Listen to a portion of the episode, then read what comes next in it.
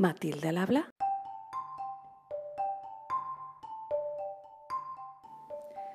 Hola, yo soy Violeta González Pérez, investigadora en la Universidad Autónoma de Madrid, y esto es Matilda al habla, donde damos voz a las científicas de la Asociación de Mujeres Investigadoras y Tecnólogas, AMIT.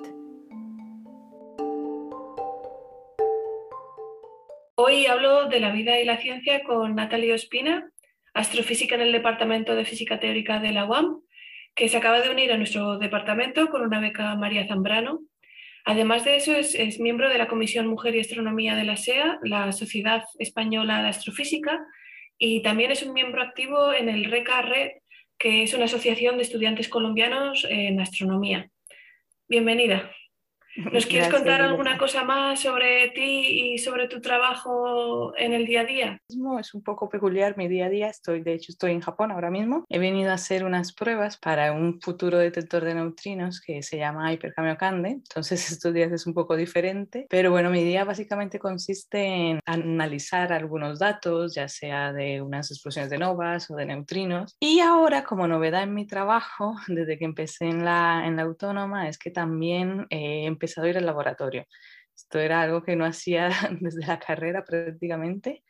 Ahora también, como estoy esto, participando en la construcción de este detector, hago también una parte que es realizar diferentes estudios de materiales con los que se, van a, con los que se va a construir el detector. Entonces ahora voy alternando ¿no? Eh, los análisis típicos que solía hacer todo el tiempo con algunas horas de laboratorio. Vale, nos has mencionado ya detección de neutrinos. ¿Qué son los neutrinos? ¿Para qué los queremos detectar? ¿Cómo los detectamos?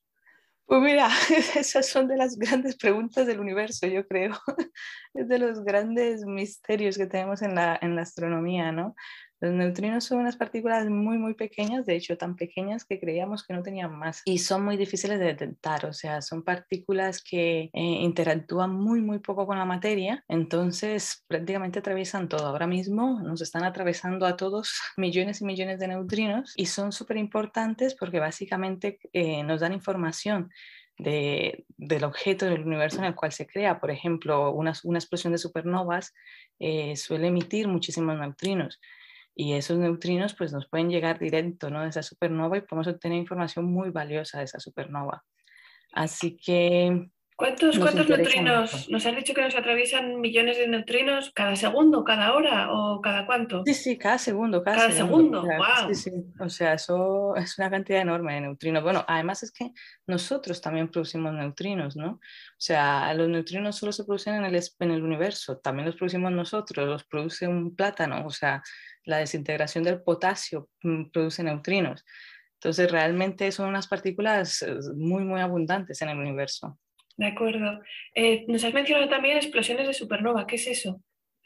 Pues mira, las explosiones de supernova son básicamente la etapa final de una estrella. Eh, yo en especial estudio las explosiones de novas, que son una explosión, como por decirlo, más pequeña, que se produce por, porque básicamente creemos que la mayoría de las estrellas en el universo realmente están en sistemas binarios, no solas, es decir, tienen una compañera, ¿no? Están con otra estrella. En especial en el caso de las novas, lo que solemos tener es una estrella gigante, eh, que es normalmente una gigante roja, acompañada de una estrella enana blanca. ¿Qué pasa? La interacción entre estas dos estrellas hace que eh, la enana blanca vaya como tragándose a la gigante roja y al caer el material de la gigante roja en la enana blanca se produce una explosión. Una explosión que emite mucha radiación, eh, creemos también que, se, que pueden emitir neutrinos y la supernova es simplemente una explosión aún más grande de este tipo de, de sistemas, especialmente creemos que una nova es una precursora de una supernova tipo 1A y bueno, son súper importantes en astronomía porque en especial estas explosiones eh, solemos saber cuál es el brillo y a partir de esto podemos determinar a qué distancia está. Entonces, eh, con el objetivo de calcular eh, la expansión del universo y todo esto es muy importante estudiar las supernovas. Entonces nos has dicho que, que las supernovas es una explosión de una estrella. ¿El Sol también va a terminar así entonces? Mm, dependiendo, pero el Sol no. O sea, lo que os decía, en, especial las supernovas tipo 1A se producen de un sistema binario, o sea, creemos, vienen de un sistema de dos estrellas. Nuestro Sol está solo. Entonces, y básicamente las estrellas nacen, evolucionan y mueren, por decirlo así. Entonces, dependiendo del tipo de estrella que sean, van a tener una evolución diferente. Entonces, no, no, todas, no todas van a tener este mismo fin, ¿no? Y otra pregunta entonces es cómo detectáis los neutrinos, ¿no? Has dicho que están por todos los lados, ¿Cómo, pero son muy pequeños, has dicho, ¿no? Sí, son muy pequeños y atraviesan todo, o sea, tienen, interaccionan muy poco con la materia. De hecho, por esto son tan difíciles de detectar realmente. O sea, si, si, yo digo que un neutrino atraviesa todo, nos atraviesa a nosotros, atraviesa un detector, ¿cómo los detectas? No? O sea, si, si atraviesan ese detector también. Pues lo que sabemos es que eh, realmente no detectamos los neutrinos como tal. O sea, mm, detectamos la partícula que se produce cuando el neutrino interactúa con algo. Entonces, por ejemplo, en los detectores que yo trabajo en Super que es un detector enorme que está en una mina en Japón, de entrada lo que solemos hacerlos es ponerlos bajo tierra, de tal manera que así quitamos como contaminación de otras partículas que nos puedan llegar al detector. Sabemos que los neutrinos son los únicos que van a atravesar todo, las otras partículas no. Entonces, en especial, Super Kamiokande está a mil metros de mm, bajo tierra y es un tanque repleto de agua pura, de un agua especial con el fin de que realmente la interacción se produzca de la forma que tiene que ser. Y lo que sabemos es que al interactuar el neutrino con esta agua, eh, produce una partícula con una carga y esa partícula va más rápido en el agua que la velocidad de la luz. Cuidado con esto, no estoy diciendo que haya, haya partículas que vayan más rápido que la luz en el vacío, es en el agua. En el agua pasa esto. Entonces, forma como una especie de onda de choque como la que sabemos de las supersónicas, cuando los aviones y todo esto, pero se produce en el agua. Y esto genera una luz azul, que es lo que llamamos radiación Cherenkov. Entonces, esta luz azul sí que la podemos ver. Y esta es la forma en la que detectamos el neutrino. De acuerdo. O sea, no lo detectamos directamente, sino indirectamente. ¿Y, ¿Y, por qué te has ido a Japón? ¿No hay detectores en España o en Europa? Japón siempre ha sido bastante puntero en, en, en el estudio de neutrinos. Hyperkamiokandes y Superkamiokandes son colaboraciones enormes. De hecho, España forma parte de ellas y ahora mismo en la construcción de este detector, España juega un papel fundamental, ¿no? España está construyendo eh, unas coberturas para proteger los tubos fotomultiplicadores que son los que hacen la foto, como por decirlo así, del neutrino. Y esto es un trabajo fundamental ¿no? en, en, la construcción del telescopio. Yo creo que en astronomía solemos en general trabajar en grandes colaboraciones también por el costo elevado de los instrumentos, ¿no? O sea, construir un detector, construir un telescopio ya sea terrestre o espacial, es bastante costoso.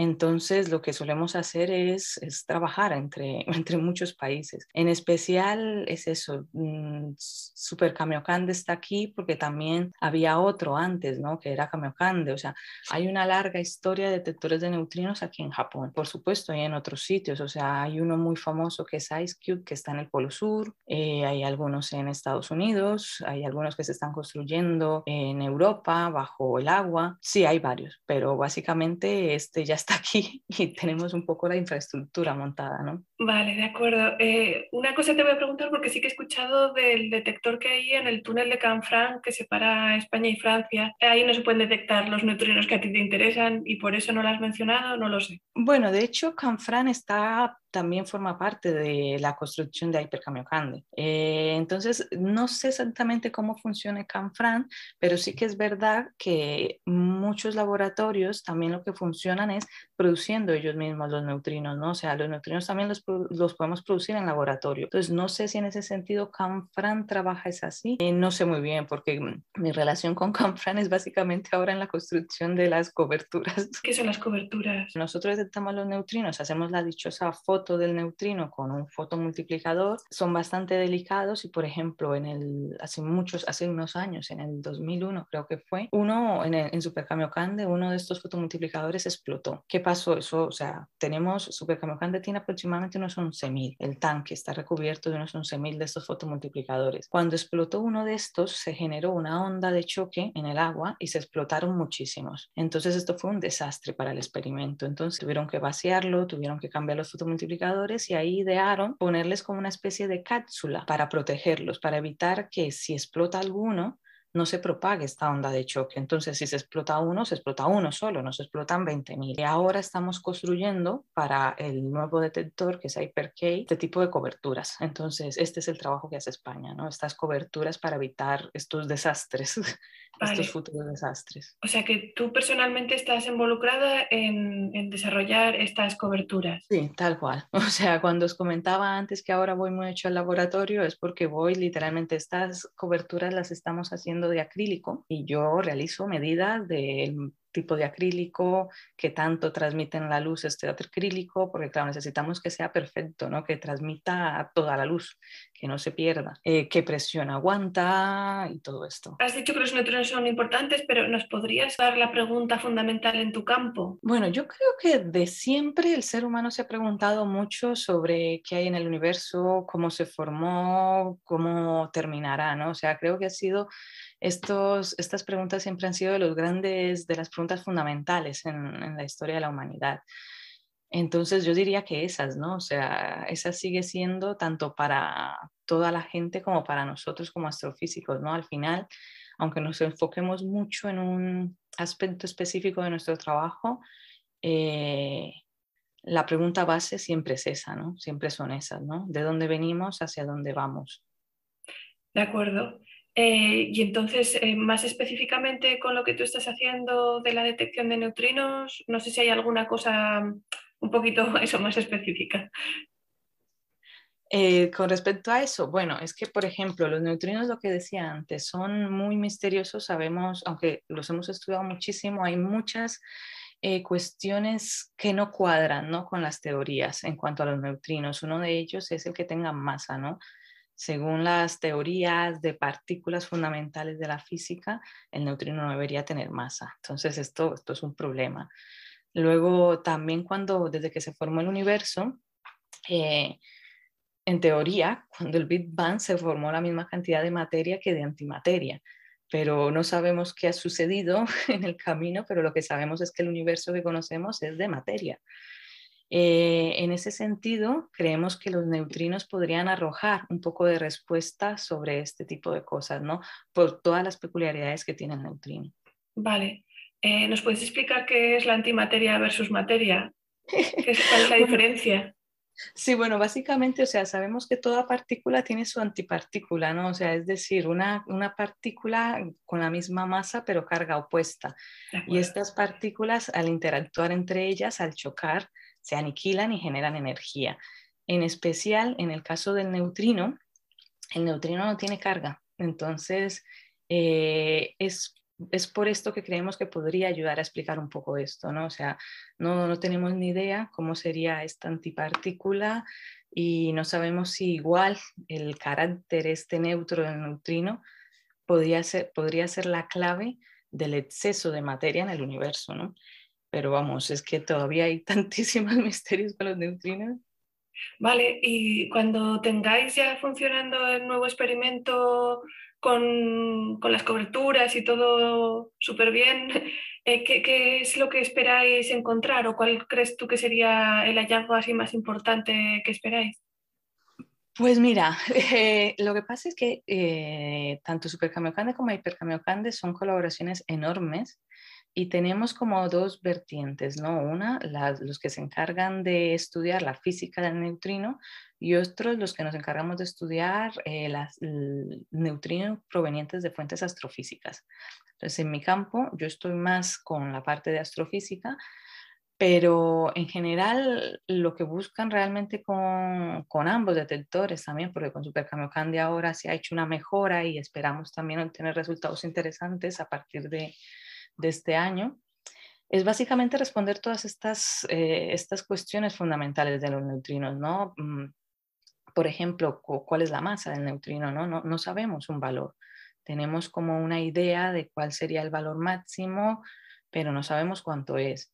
Eh, luego, el neutrino, y de hecho esto fue premio Nobel, el descubrimiento de, de, que oscilan, ¿no? Tienen, por decirlo así, como tres, tres sabores, es lo que llamamos como tres tipos. Eh, no sabemos cuál es la masa de cada uno de esos tipos ni cómo se comportan. eh, también duda sobre cuál es su antipartícula y cómo es. queremos obviamente detectar muchísimos neutrinos de, provenientes de una supernova. De hecho, eh, Kamiokande, que es el, el, original, el detector original, eh, fue el primero en detectar neutrinos provenientes de una supernova. Detectó 24 neutrinos y a partir de esa detección se pudieron hacer muchísimas investigaciones sobre esa supernova. Ahora mismo, con el detector que tenemos ahora, sabemos que se podrían detectar de una explosión de supernova en torno a miles de neutrinos y con Hyperkamiokande serían del orden de 50.000 neutrinos. Entonces la mejora es, la mejoría es impresionante y, se podría hacer física y astronomía increíble, ¿no? De acuerdo, muy bien. Em, te quería preguntar también eh, si el cambio climático es algo que, que, se hable en tu campo o en, bueno, sí, ya está, en tu campo, vamos. Sí, sí, sí no, de hecho, ah, llevamos ya, yo creo que un par de años en que se está hablando bastante de eso, de hecho se han creado comisiones, de hecho a nivel de España hay una comisión mm, de CO2 que, mm, que la han formado en la Sociedad Española de Astronomía para disminuir el, el, la emisión de CO2 que provocamos los astrofísicos, ¿no? Eh, se han hecho algunos estudios y han visto que pues un astrofísico, debido a la cantidad de viajes que hace, eh, genera más CO2 que una persona normal, ¿no? Entonces, se está trabajando, se han creado comisiones a nivel europeo, a nivel internacional y a nivel local, como os comentaba, para trabajar en medidas para reducir esto, ¿no? Eh, por ejemplo, como no hacer tantos, tantas reuniones presenciales, sino dar también la posibilidad a que sean online, eh, gestionar un poco los recursos también informáticos y todo esto. Pero sí, es un tema del que se está hablando. Vale, muchas gracias. Eh, para terminar ya, un, par de preguntas más sobre tu experiencia dentro de la carrera investigadora. ¿no? La primera es eh, si ha habido algo que haya atascado tu avance y cómo lo superaste. Bueno, sí, inevitablemente creo que ha sido mi maternidad, ¿no? O sea, yo fui madre joven, lo que se considera ahora joven. Mm, yo creo que era buena edad, pero bueno, o sea, con 25 años empezando, empezando el doctorado. Y bueno, creo que es algo que socialmente todavía no, no nos acostumbramos, al menos no, no en todas las culturas, el poder ser madre y ser científica, ¿no? Y más si estás en la etapa formativa, ¿no? O sea, que ya lo hagas más adelante está como un poco entendible, ¿no? Pero que lo hagas en la parte de formación eh, no se entiende, ¿no? Lo ven completamente incompatible. Y pues claro, este tipo de sesgos al final te van poniendo como obstáculos, ¿no? Como de, bueno, es que como eres madre, igual no deberías hacer esto, o no puedes ir a congresos, no puedes irte de estancia. Y bueno, al final son cosas que, aunque no lo parezca, te van perjudicando a nivel profesional, ¿no? ¿Cómo lo he superado? Sí, Intentando que esto me... Bueno, yo, yo es que soy colombiana y creo que en ese sentido me ha ayudado mucho el crecer en un ambiente donde esto es, se ve totalmente diferente. En Colombia, tristemente, tenemos unas tasas muy altas de embarazos en adolescentes. Eh, ¿Qué pasa? Esto es un problema muy grave, pero también a, mí me hizo ver que como sociedad era posible ser madre y seguir haciendo tu vida, seguir teniendo tu carrera. O sea, yo conozco muchas madres que han sido madres con 16 años y aún así son unas grandes profesionales, ¿sabes? O sea, básicamente... Mm, siguieron su camino. Entonces, en este sentido, cuando yo me vi en esta situación, pues, para mí no era un problema, ¿sabes? Para mí simplemente era una nueva variable que había que tener en cuenta, pero no más. O sea, que sentiste más presiones a tu alrededor que no fue un problema para ti por dentro. No, para mí no, era un problema más externo. ¿Y el, el, problema externo, recibiste también ayudas o fue como un poco darte de cabezazos contra la pared? No, no, fue bastante darme cabezazos, o sea, porque además ya no era pelear contra el sistema, sino pelear contra lo que pensaban las personas, ¿no? O sea, el cómo tú tienes que explicarle a las personas que a ti te da igual irte tres meses al otro lado del planeta de estancia, así tengas un hijo, y que esa persona no lo vea, ¿no? O sea, que tu entorno no lo entienda. Entonces yo creo que esta es la parte más difícil, ¿no? ¿Tienes quizás con, a este respecto algún consejo o, o, si sabes de alguna asociación o, lo que sea que pueda ayudar a una mujer que esté en tu misma situación ahora, ¿no? que empezando quizás el máster, empezando el doctorado, eh, quiere ser madre y se plantea lo mismo, ¿no? De voy a tener un montón de resistencia, eh, ¿Cómo no, no tengo ni idea de asociaciones como tal, porque en ese sentido yo estaba, bueno, bastante sola. Además también yo me quedé embarazada empezando el doctorado, llevaba en España seis meses. Entonces realmente no tengo familia cerca, no tenía, mi pareja no vivía cerca, o sea, pero bueno, salí adelante y no fue tan difícil, no lo, no lo veo tan difícil, ¿sabes? No, obviamente eso trae ciertas consecuencias, ¿no? O sea, que mi carrera fuera un poco más lento, eh, y yo creo que es cuestión de tener un poco claro eso, ¿no? O sea, se puede, pero tampoco podemos exigirnos, ¿no? Mm, producir al mismo nivel. O sea, creo que es muy complicado. ¿Te considerarías entonces una fluctuación estadística? La red científica es muy competitiva, con lo cual, si tú no produces al mismo nivel que el compañero de al lado, eh, te vas a quedar atrás y vas a tener acceso a menos trabajos. Con lo cual, el hecho de que hayas conseguido esta beca tan prestigiosa como la María Zambrano, a mí me parece que es, muy importante. O sea, a pesar de ir más despacio, lo has conseguido. Ahora, no sé si esto es algo que otras mujeres puedan aspirar a ello o que por lo que sea, pues eh, tú lo has conseguido a base de muchísimo esfuerzo personal etcétera. A ver, claro, sí, sí, ha sido a base bastante de esfuerzo y de, sacrificios, ¿no? O sea, no, no todo es tan fácil, ¿no? Lo que decía es, es difícil, lo que digo es que se puede hacer, ¿no? O sea, es tener claro que quieres hacerlo. Luego, es verdad que ahora en cuestión a políticas y, y a nivel social se está cambiando muchísimo esto, ¿no? O sea, ahora se es mucho más consciente de, la conciliación familiar, también del papel del, padre ¿no? en, la educación. Eh, yo recuerdo que una de las cuestiones que más me plantearon las personas cuando, eh, cuando comenté lo de mi embarazo, debido a que mi pareja vivía lejos, era, ah, entonces te vas, ¿sabes? O sea, entonces renuncias al doctorado y te vas donde él, ¿sabes? Y con mi pareja siempre lo hablábamos porque él me decía, a mí, a mí nadie me pregunta eso, ¿sabes? Me decía, a mí nadie me, me dice, sabes, yo también seré padre. Me decía, y a mí nadie me está preguntando, ah, entonces tú te vas donde ella, ¿no? O sea, como que asumen que siempre la mujer es la que tiene que ceder. Y creo que en esto se ha avanzado, ¿eh? Creo que, que en este sentido también la pandemia en algunos casos ha ayudado mucho a equilibrar un poco esa balanza de, de que estén más vinculados en casa. Eh, entonces creo que, creo que se está cambiando, ¿no? Vale, no, sé si los datos me parece que no están de acuerdo contigo, por lo menos, pero bueno. En, algunos, bueno, en astronomía hemos visto que en algunos casos se ha dado bastante también por el hecho de ser los dos astrofísicos, ¿no?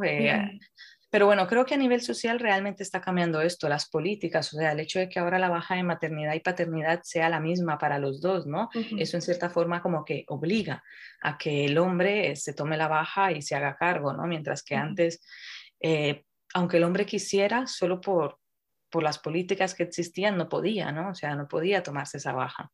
Entonces yo creo que se, que se está avanzando en eso, ¿no? y en ese sentido está muy bien. Vale, me gusta que seas tan optimista con este tema. No, no, em, no, realmente soy bastante, eh, no, no, soy nada optimista. De hecho, mm, parte de mi trabajo en la comisión es, es esto. Bueno, en AMIT, en AMIT soy parte de las que coordina el grupo de maternidad y conciliación. O sea, creo que, que hace falta muchísimo, muchísimo trabajo en estos aspectos, ¿no? Pero bueno, en comparación a hace 10 años, que fue cuando tuve mi hijo y ahora creo que un poquito ha cambiado, ¿sabes? O sea, cuando yo tuve mi hijo, el padre no tenía sino 15 días de baja. Entonces. Vale, o sea, y nos has mencionado ahora mismo que eso, que, que, estás activamente intentando mejorar las cosas también, ¿no? A través de tanto la Sociedad Española de Astronomía como, como AMIT. ¿Nos cuentas brevemente un poco lo que hacéis en, esto, en este tema? Eh, mira, pues en AMIT justo ahora se ha enviado una propuesta para lo de la ley de ciencia, donde se, eh, se, se meten algunos cambios en cuanto a conciliación, porque una de las cosas que más tratamos en el grupo de AMIT es que si la maternidad es un problema, la conciliación familiar es un problema, pero también va más allá, ¿no? O sea, muchas personas que están eh, bajo, tienen que cuidar a sus padres, a niños con, con, ciertas enfermedades, ¿no? O sea, no es fácil, no es solo, no es solo maternidad y paternidad, es conciliación en general. Entonces, en ese, en ese sentido, AMIT ha preparado hace poco como una enmienda a, a la ley de ciencia que está en trámite ahora. Eh, desde la Comisión Mujer y Astronomía, eh, un poco igual, ¿sabes? hacemos varios estudios, eh, hemos intentado crear documentos, intentamos que estos documentos lleguen a las personas indicadas, o sea que básicamente va un poco por ahí, ¿no? Intentar que se cambien y se pongan ciertas políticas que favorezcan la conciliación.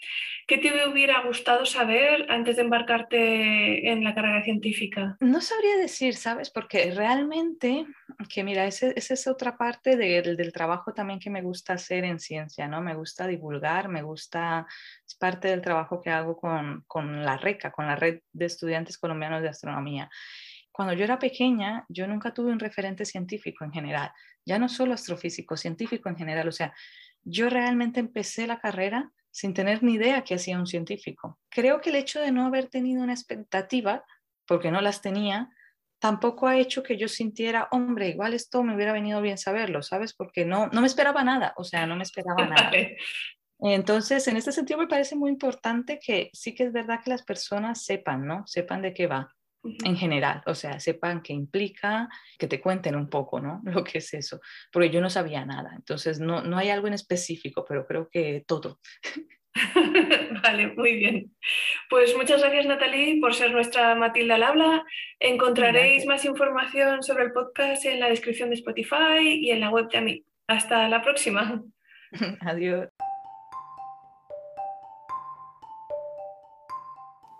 Hasta aquí el episodio de hoy.